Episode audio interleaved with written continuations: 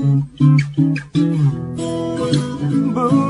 化放送ポッドキャスト QR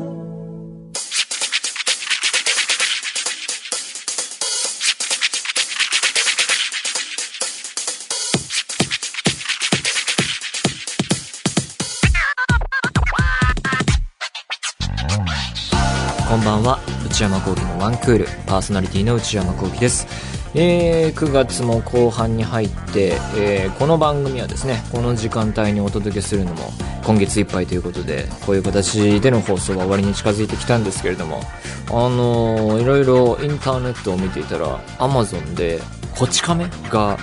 大量にタダで読めるやつやっててあのそれを発見しましたねなんかどうやら期間限定無料お試しやってて Kindle にたくさん入れてみて読んでるんですけど。で古い方から読んでみたんですけど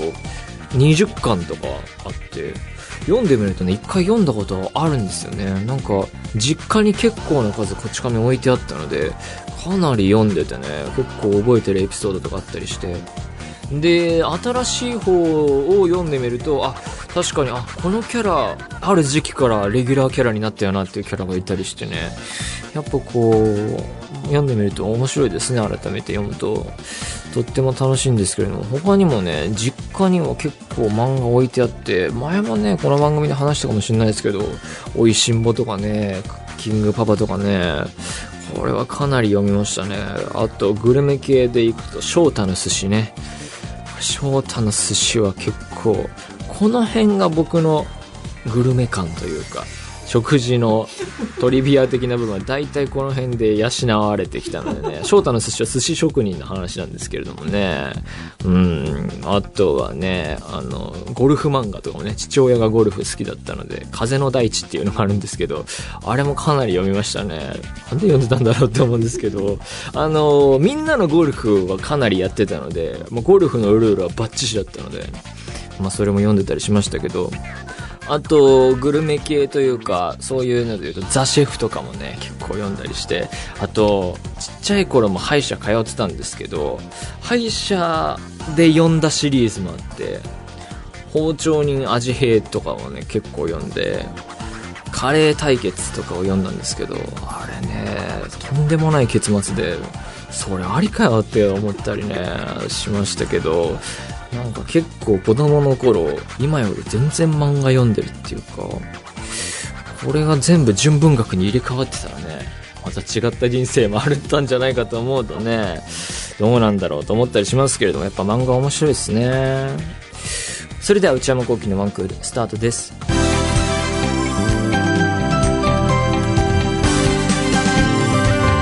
内山聖輝のワンクールそれではお便りを紹介します。ラジオネーム、黒い羊さん。えー兵庫県26歳女性の方。えー内山さん、スタッフさん、こんばんは。ポッドキャスト配信いつも本当にありがとうございます。あ、ポッドキャストでお聞きになってるようで、まあ、リアルタイムの放送もね、えー聞いていただけたら嬉しいですけれども、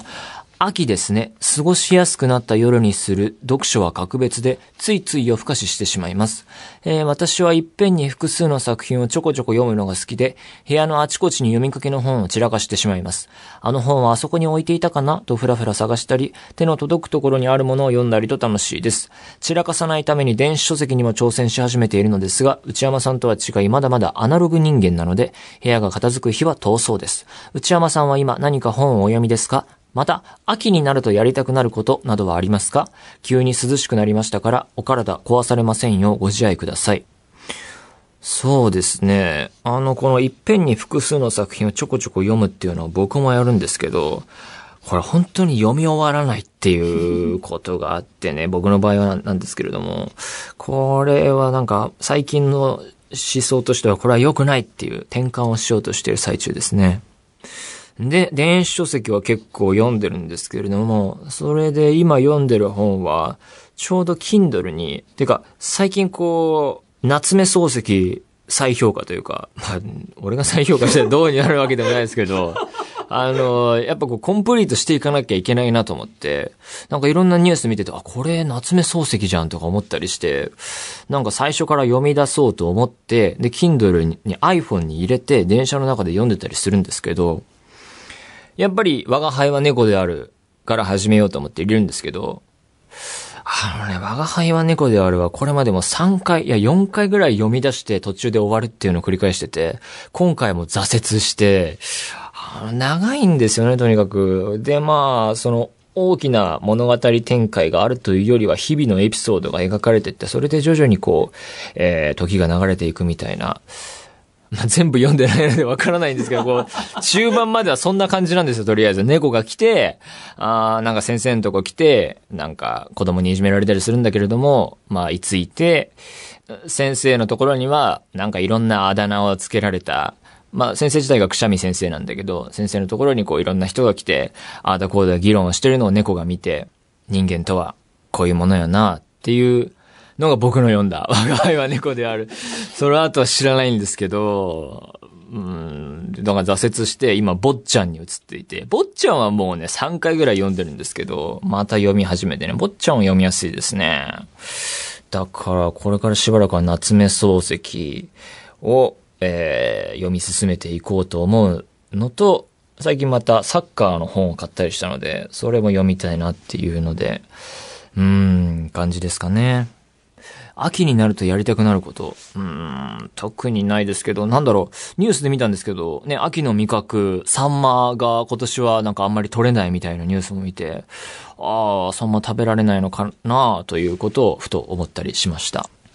えー、ラジオネーム、パパさん、内山さん、スタッフの皆さん、こんばんは。先週のムビログで取り上げられた L。放送前に見て、その衝撃と戸惑いにたまらず鑑賞直後にメール。たまたまとはいえ取り上げられ、念願かなってワクワクしながら無ビログを拝聴しました。ああ、なるほど、なるほど。作品の余韻の残る中聞くと、反数するからか、ドキドキが蘇ってきて、作品もムビログも、どちらもいつも以上に楽しめました。映画秘宝10月号の監督のインタビューも読もうと思います。こんな経験から厚かましいリクエストですが、ムビログに限って作品を予告していただきたいです。それでは朝晩冷えますので、お体に気をつけて、皆さん頑張ってください。えー、また映画関連でもう一つ。こちらラジオネームなかったそうで。えー、内山さんこんばんはいつも楽しく拝聴してます。先日ダンケルクを鑑賞しました。まだ見てません。個人的に今年ベスト級でした。ぜひムビログのコーナーで扱ってほしいです。9月は他にベイビードライバー、散歩する侵略者、3度目の殺人など骨太な作品が多く嬉しい悲鳴です。何か他に見た作品おすすめがあれば教えてください。これからも応援しております。というわけでいろいろ映画に関するお便りいただきましたけれども、あの、作品を予告していただきたいっていうのは最もの話なんですが、これなかなか難しくてですね、すでに見てる場合もあれば、その毎週毎週この番組撮ってるんですけれども、まだ見てない段階で来週行けるか行けないかみたいな時もあるので、これはできたりできなかったりで。で、えー、次のお便りに関して、ベイビードライバーはもう見てますね。えー、散歩する侵略者も見ました。三度目の殺人も見ました。結構見ててですね。ダンケルクはまだ見てないんですが。なので、えー、来週は、とか言ってね、これでなんだろう、サボり心が芽生えてね、やらない可能性もありますけれども、来週は、えー一応予告としてはムビーログっていう、まあ、映画に関してね、えーただ感想を語るっていうコーナーをやろうと思っていまして、えー扱う作品は今のところの予定としてはベイビードライバーをやろうと思います。お楽しみにと言いつつやらないかもしれません。えー、というわけで何でもいいので送ってみてください。皆様からのお便り引き続きお待ちしています。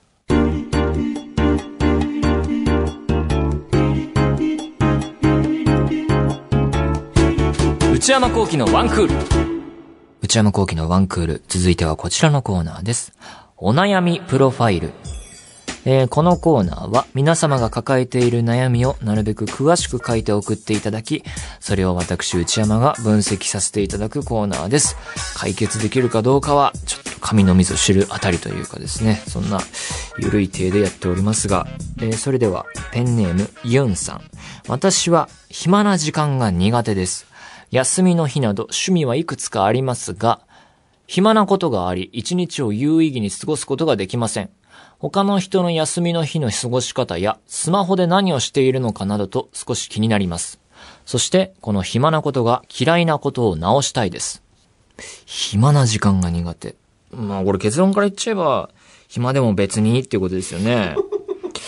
別に誰に怒られるわけでもないし、うん、別にいいかなっていうのが大前提としてあって、で、休みの日など趣味はいくつかありますが、まあ、いくつかあるんだったらその趣味を状況場合に応じて、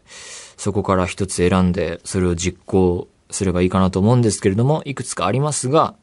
暇なことがあり、この論理はちょっと分かんなかったですけどね。趣味はいくつかありますが、暇なことがあり、一日を有意義に過ごすことはできません。あるものの、暇な時も訪れて、まあ、趣味ができなくてってことかな。暇なことがあり、一日を有意義に過ごすことができません。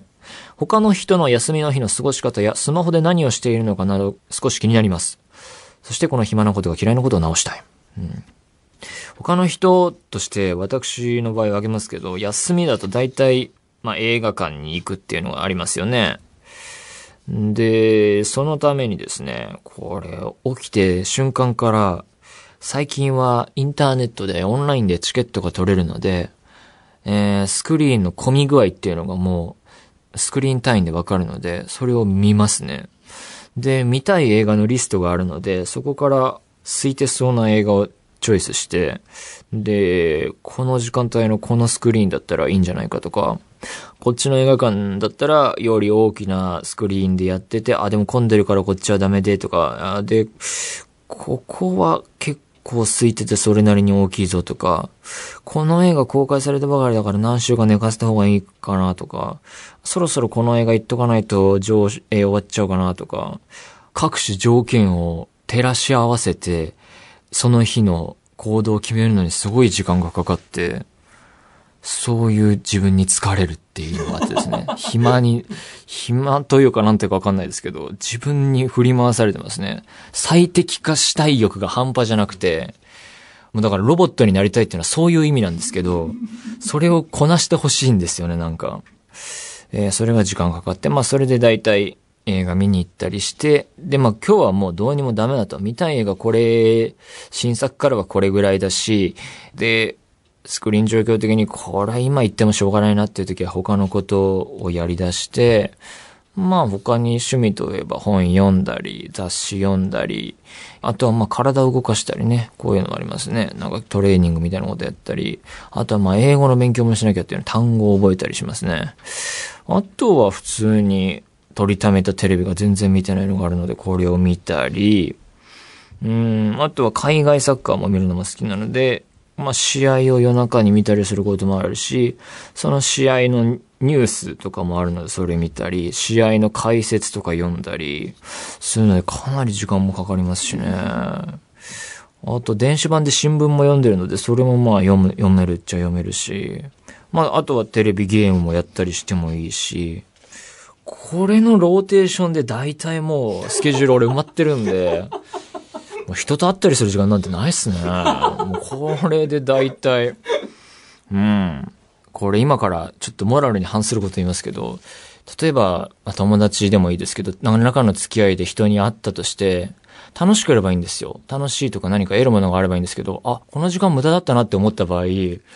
なんか俺ローテーションを狂わせたこれみたいな精神がすごい訪れる。あーってなるんですよ。あー、この人と会ってる時間なんかあのドラマ一本見れたなとか、あー、この映画見に行けたなとか、この映画今週見ないと終わっちゃうのに俺なんでこの人と会ってるんだろうとかって思ったりしがちなので、最近そういう行動を取らないであんま思わないですけど、そういう薄汚れた心を持った人間なので、だから、なんて言うんだろうな、そういう人生ですよね。なんかもう、自分に疲れますね。えー、だから暇な方がいいのかもしれませんね。で、戻りますと。で、僕の休みの日の過ごし方は大体そんな感じで、スマホで何をしているか、結構サッカーのニュースは見てますね。まあ、映画の情報、人の映画の感想とかも結構見てますね。うん、ニュースも見るし。で、えー、暇なことが嫌いなことを直す。うん。だから暇は自由だし、素晴らしいって捉えるっていうマインドを作るとか、今日は体を休めようっていう風なマインドに持ってくっていうぐらいですかね。あとはまあ趣味がいくつかあるそうなんで、それローテーションでやってたら僕みたいにスケジュール待っていくんじゃないですかね。そのあたりです。えー、ラジオネーム、N 氏さん、埼玉県の方。内山さん、スタッフの皆さん、こんばんは。毎週楽しみに配置をしております。私が今悩んでいるのは、飲み会が苦手ということについてです。私は今、大学2年生なのですが、サークルでの飲み会が苦手だと感じています。その原因を自分で考えてみたところ、2つの要因が思い浮かびました。まず一つ目は、大勢でワイワイ騒ぐのが苦手という点です。私はもともと人と会話をすることを得意としておらず、少人数で落ち着いて会話することが好きです。そのせいか、酔っ払ってテンションが高い人たちに話を合わせるのが苦痛に感じてしまいます。私の所属しているサークルは比較的穏やかで、コールなども全くないのですが、それでもついていくことができません。二つ目は、うまく酔うことができないという点です。お酒を飲めばテンションを上げられるのではないかと思うのですが、二十歳になったばかりでどのようなお酒を飲めばどの程度酔えるのかがわかりません。酔いつぶれてしまうのは怖いので、弱めなお酒ばかり飲んでしまい、全然酔えないまま飲み会の終わりを迎えてしまいます。こんな感じで、せっかく会費を払って飲み会に参加しても、えー一人で静かに過ごしてしまうことが多いです。内山さんはお酒を飲むのが好きだとおっしゃっていたので、飲み会でも上手に楽しんでいるのだろうと思いました。私も私なりの楽しみ方でもいいから、飲み会を楽しみたいと思い、何かいい案があれば教えていただきたいと考え、メールさせていただきました。内山さんは、そんなに飲み会が嫌なら行かなければいいのではないか、と思われるかもしれません。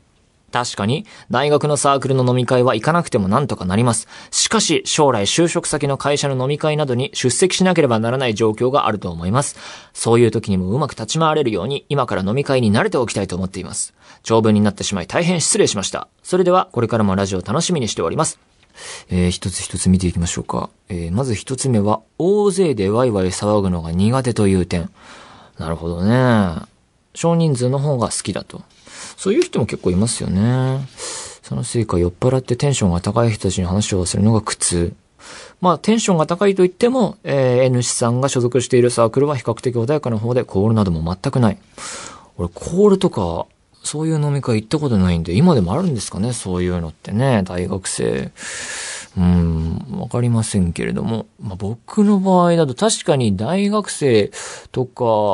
の時は、そういうワイワイ騒ぐ飲み会、まあ、コールまでは行かないけど、結構好きだった覚えありますね。ただ、今は結構あんまり好きじゃなくなって、まあ、メンバーによっては、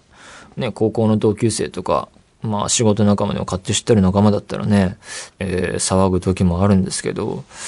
こないだ、まあ飲み会っていうかみんなでご飯食べてて、やっぱ買って知ってる仲間パターンで、あれ不思議ですよね。前聞いたエピソードもう一回やってもらってまた笑うっていう。やってて、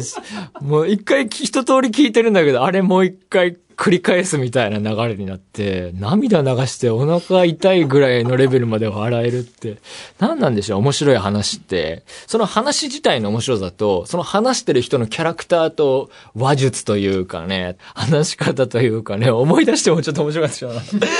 これ今ここで紹介しても全く面白くないのにね、何なんでしょうね。もう一回聞きたいな、あれ。なんか、話脱線しちゃうけど、友達関係が長く続いていくと、歴史が積み重なっていって、新規エピソードが来た時、あの時あれもあったよね、みたいな関連エピソードが押し寄せてきて、また笑えるみたいなのがあったりして、なんかね、好きなんですよね。そのエピソードもう一回やって、とかね。えー、で、何の話だっけ？えーっと。というわけで、まあ、僕自身も、前は好きだったけど、今特に、えー好きじゃないので、苦手というのはわかるので、まあ別にそれは構わないのではないかと。えー二つ目はうまく酔うことができないという点。ああ、二十歳になったばかりで、お酒と自分の体の関係っていうのが、まだいまいちメカニズムとしてつかめていないっていうことですが、まあ、これは体質的に本当飲めない人っているのでね、そういう人はまずやめるべきだと思うし、パッチテストとかね、あの、やったことある人もいるかもしれませんが、そういうので本当パッて出る人は、検査して本当アルコールっていうのが分解できない、えーそういう先天的だったり、体の状況として無理っていうのがあったら飲めない方がいい、飲まない方がいいに決まっているので、それを確かめた方がいいっていうのは確かにありますね。で、まあ、多少なりとも飲める体であるのであれば、で、それでお酒を確かめたいなら、外で飲むのはね、何が起こるかわからないので、家でこう、徐々に試すっていうのはありかもしれませんね。それはまあ、お水を、えー同じような量飲みながら、あこれくらいは飲めるかなとか、あこれくらいの度数で、あ、こういう体の状態になるんだなとか、あ試していくのはありかもしれないですね。いろいろ各種飲んでみて自分の好みと照らし合わせて、また食べ物と合わせたりすると、また、え飲めたりするのでお酒ばっかりじゃなくて、お水と食べ物と合わせて、え楽しむのがいいかなと思いますね。まあ、ただね、お酒の失敗は誰にもあるもので、それで学習していく点もあるかもしれません。で、えー、内山さんはお酒を飲むのが好きだとおっしゃっていたので、飲み会でも上手に楽しんでいるのだろうと書いてありますけども、お酒自体は、昔20代前半とかは、カクテルとかいっぱい作って、酒屋さんとかすごい頻繁に行ってたんですけど、そういうのがあんまりしなくなってきて、今は結構緩いのばっかり飲んでますね。お正月とか休み、長期の休みだと結構ウイスキーとか買い漁るんですけど、最近は本当に僕の体はだいたいキリンが出している本搾りっていうすごいもうフルーツの果汁とお酒っていうシンプルな作りの、まあ分類的にはチューハイになるんですけど、まあ構造的にはカクテルの10%いかないお酒があって、あれのレモンがね、まあ、箱買いして常にありますね。あれね、その辺の適当な飲み屋のレモンサワーよりは絶対にあの方がうまいんですよ。僕の経験上。だからもうね、自信がない飲み屋は本搾りレモン置いてほしいんですよ。レモンサワーって言ったらもうあれが出る。倍、倍でいいからもうその場所代として。あれを出してほしい。あれをサーモスのあのあれに入れる。タンブラーに入れ、冷やしといたタンブラーに入れるとね、極上の時間が味わえますね。えー、何の話でしたっけ？えっと、で、だから、なんでそんな感じなので僕もそういうお酒の詳しさっていうのはね、特に変わらず来ていますね。えー、で、この懸念の確信ですね。えー、就職先の会社の飲み会などに出席しなければならないかもしれない。これはちょっとわかんなくてですね、僕がそういう文化に触れないというか、会社に属していないのでね、飲み会、飲みニューケーションみたいなものって衰退しつつあるって言われますけど、どうなんでしょうね。業種、業界によっては根強くあったりするんですかね。まあ、飲めない人にお酒の強要っていうのはもうなくなっただろうと思うけど、その文化っていうかね、席、例えば座敷、お座敷だったら、テーブル席だったらどういう席の順序だとか、お酌の方法だとか、なんか飲み物なくなりそうになったらメニュー渡すとか、まあその難しいですよね。あの、これはいらないんじゃないかなっていう、どうでもいい文化と、なんか気遣いに属するような、そういうコミュニケーション術というか、あ、この人、すごい気が利くなっていうか、そのなんか取り分けどうのっていうよりはね、なんかこう気遣えるなっていうので、こう、分類するのは難しいけど、そういうのもあるかもしれませんね。まあだから、基本的に僕としては、まあだから、いらないなって思うのと、必要だとしてそういう立ち回り方が、それはまあ、そういう状況になれば、大学のサークルの飲み会とはまた別の文化だと思うので、行けば身につくものなのではないかなと。で、身につけなくてもいいという生き方もあるだろうし、身につけようと思ったら、そこの場でなんとかなるんじゃないですか。今焦らずともいらない心配かなと思いますけどね。あの、高校生の時に、まあだからその時はお酒飲むとかはなかったですけど、そういうこう大人と大人数でお座敷とかに行った時に、焼き鳥が出てきて、やおら、席、その近くの人が焼き鳥の串からお肉を外し始めた時に、俺衝撃を受けて、何それと思って、それ必要かなって思って、でもなんか、あ、そういう文化もあるんだって学んだ気がするんですけど、27歳まで来て、あれはいらないかなっていうふうな、あれはもう好きなだけ頼めよって思うようになりましたね。なので、だからいろいろそういう会社の飲み会の文化とかもあるかもしれませんが、いるものいらないものあると思いますので、それはまあ自分で取捨選択して、えー、自分が年を取った時に切り捨てるものは切り捨てていけばいいのかなと思うし、で、今焦らずとも会社に入ったら身についていくものだと思うので、あんまり総じて気にする必要はないのかなというふうに思いました。というわけで何でもいいので送ってみてください。皆様からのメール引き続きお待ちしています。以上、お悩みプロファイルでした。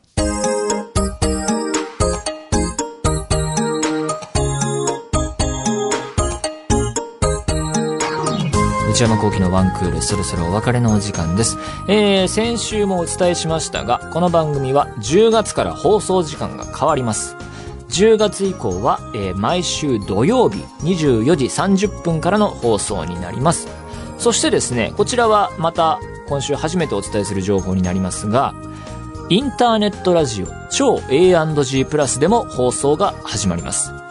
こちらは毎週水曜日23時から23時30分までとなります。初回は10月4日となります。えー、というわけで、一番最速放送は、えー、この文化放送の方の毎週土曜日の方ですね。えー、その後に水曜にまた同じ内容が流れる予定になっております。というわけで、えー、いろいろな楽しみ方できますので、えー、環境によっていろいろ楽しんでみてください。で、えー、来週は僕が頑張れば、えー、ムビログという映画コーナーをやって、ベイビードライバーをやる予定です。皆さんよかったら見てみてください。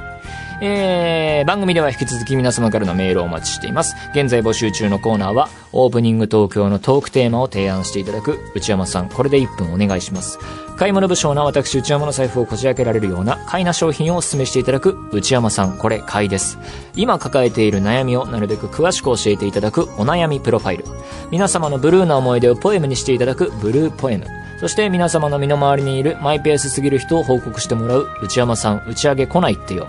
他にも最新の流行を少しだけ覗いてみるトレンドハッシュタグ。私が最近見た映画についてただひたすら語るムビログ。これらのコーナーで取り上げてほしい商品や作品なども募集中です。メールすべてはこちらのアドレスへお願いします。one.joqr.net one.joqr.net 1の綴りは one です。えー、番組公式ツイッターアカウントは、アットマーク one アンダーバー joqr です。こちらもぜひチェックしてみてください。えー、ポッドキャストもこれから配信し続けます。更新時間は毎週火曜日のお昼12時予定です。それではまた来週、さよなら。